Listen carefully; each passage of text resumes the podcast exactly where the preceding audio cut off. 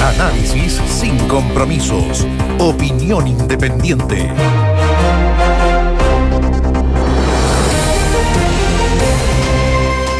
Como los dos anteriores, como los dos anteriores, el proyecto del tercer retiro ha puesto al gobierno entre la espada y la pared. Esa es la situación.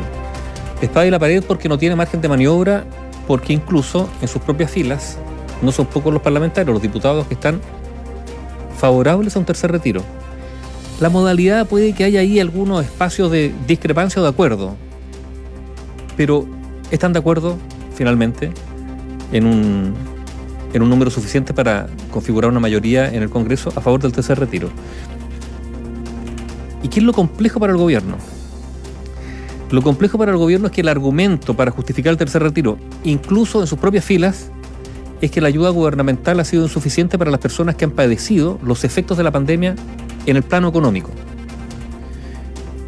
Y hemos escuchado ya tantas veces en ciertas autoridades de gobierno que dicen, oye, pero si nosotros, aquí están los informes del Fondo Monetario Internacional, del Banco Mundial, donde pueden a Chile entre las economías que más ha gastado o que más ha aportado en materia de ayuda per cápita, ¿no es cierto?, de acuerdo a su Producto Interno Bruto, eh, entre las economías que más plata ha puesto para, para paliar la situación.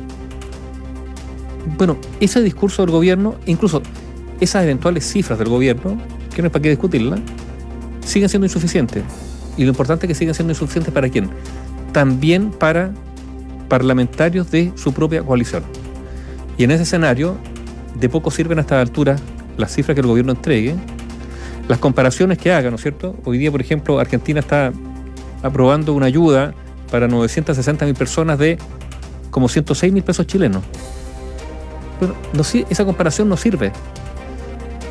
La realidad nacional es distinta. ¿Por qué? Bueno, porque hay una temperatura distinta, hay un, un ánimo que uno podría decir que se explicitó el 18 de octubre, ¿no es cierto? Algo hubo ahí.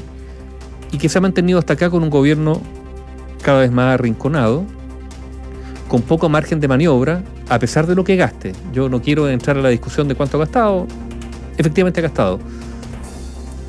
Pero el problema no es lo, no es lo de hoy, yo creo. El problema es lo que viene. ¿Hay luces de esperanza? Estoy diciendo, no en términos políticos, ¿eh? sino que la pandemia propiamente. Lo, lo, complicado para el gobierno es lo que viene en todo plano. porque e, efectivamente la pregunta es si la situación sigue deteriorándose, qué espacio de maniobra habrá en términos financieros para que el gobierno pueda seguir ayudando a la gente si la situación no mejora. Pero digamos por otro lado, que el proceso de vacunación, del cual vamos a hablar, y de la situación de la pandemia en nuestro país, abre una cierta luz de esperanza. Y el mejor ejemplo, ¿saben cuál es? La información lo dimos los titulares, Israel. A partir del día domingo en Israel no va a ser obligatorio el uso de mascarillas en espacios abiertos, en la vía pública. Sí en los domicilios, en los espacios cerrados. ¿Por qué? Porque ya han vacunado tanta gente que los niveles o las posibilidades de contagio han disminuido muchísimo y no es que hayan vuelto a hacer una actividad normal, pero se han acercado a eso, mucho más que otro país. ¿Por qué? Por la vacuna. Si el ritmo de vacuna que ha descendido en Chile se mantiene, se recupera, podríamos decir que estábamos ante la posibilidad de que algún grado de normalidad, no absoluta, se reinstale luego. Pregunta, ¿lo suficiente como para que haya elecciones en mayo? No lo sabemos. Pero ante la situación compleja del gobierno en materia económica, bueno, legislativa, política y sanitaria, la vacuna sigue siendo finalmente como el, la tabla de salvación. No solo para el gobierno, ¿ah? para la ciudadanía toda, que espera superar esta pandemia, sino totalmente, por lo menos con algunos niveles de alivio en las próximas semanas o habrá que decir meses.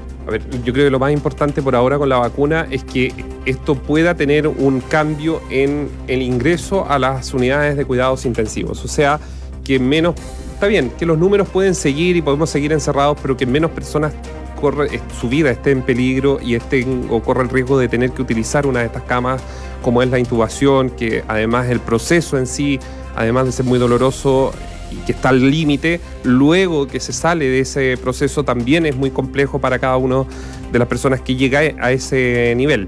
Dicho eso, efectivamente el tema del tercer retiro de este 10% se vuelve un dolor de cabeza porque para el gobierno, y el gobierno cree o está convencido, el Palacio de la Moneda, que esto solo va a beneficiar a la clase media, media alta.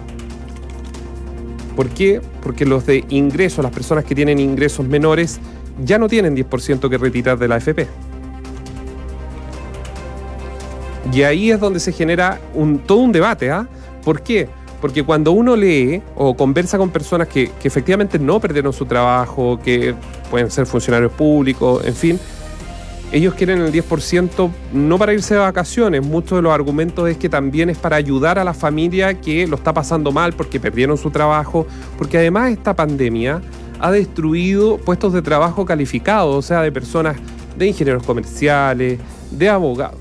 La lista es larga, hasta odontólogos que vieron en cero sus ingresos durante meses. Entonces, la verdad que es bien complejo porque esos, esas personas, esos profesionales que hoy día están desempleados, un ingeniero, la profesión que usted quiera, no recibe el bono.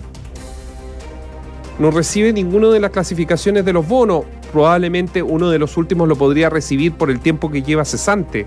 Pero el nivel de deuda, el nivel de compromiso, es muy, muy complejo. Entonces ahí, en esa zona, es la donde el gobierno no ha logrado actuar, no ha logrado llegar.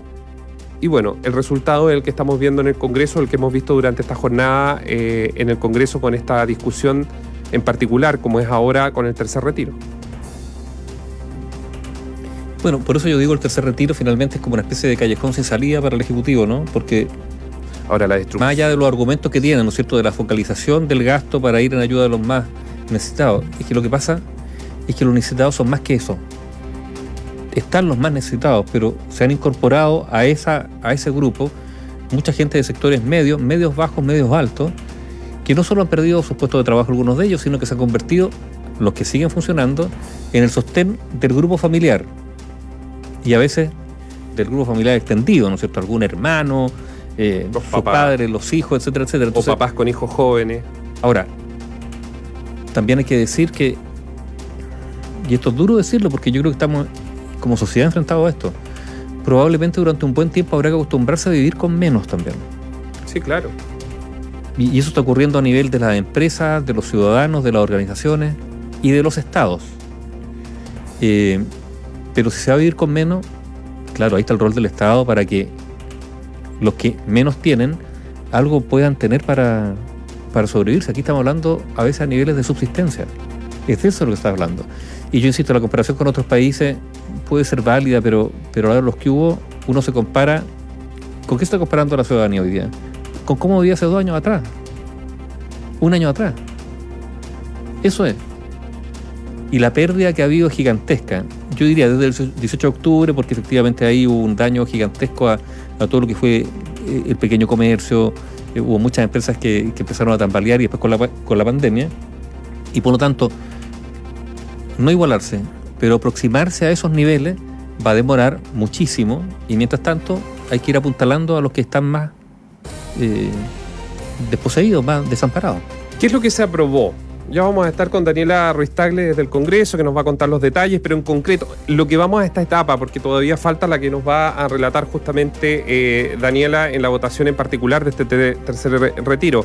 Pero en concreto se aprobó el proyecto que realiza una reforma transitoria a la Constitución para permitir de manera excepcional, nuevamente, un retiro de fondos previsionales. Este texto emula lo que se hizo en los anteriores retiros, es decir, que los afiliados del sistema privado de pensiones podrán realizar un retiro de hasta el 10% de los fondos acumulados en sus cuentas de capital individual, como fue el caso de los dos primeros retiros, los afiliados podrán retirar un máximo de 150 UF, esto es 4,3 millones de pesos, y un mínimo de retiro de 35 UF, es decir, un millón de pesos. En caso de que los saldos acumulados en las cuentas así lo permitan, en el caso de que los fondos sean menores, los afiliados podrán retirar la totalidad de las platas que hayan ingresado en ese lugar.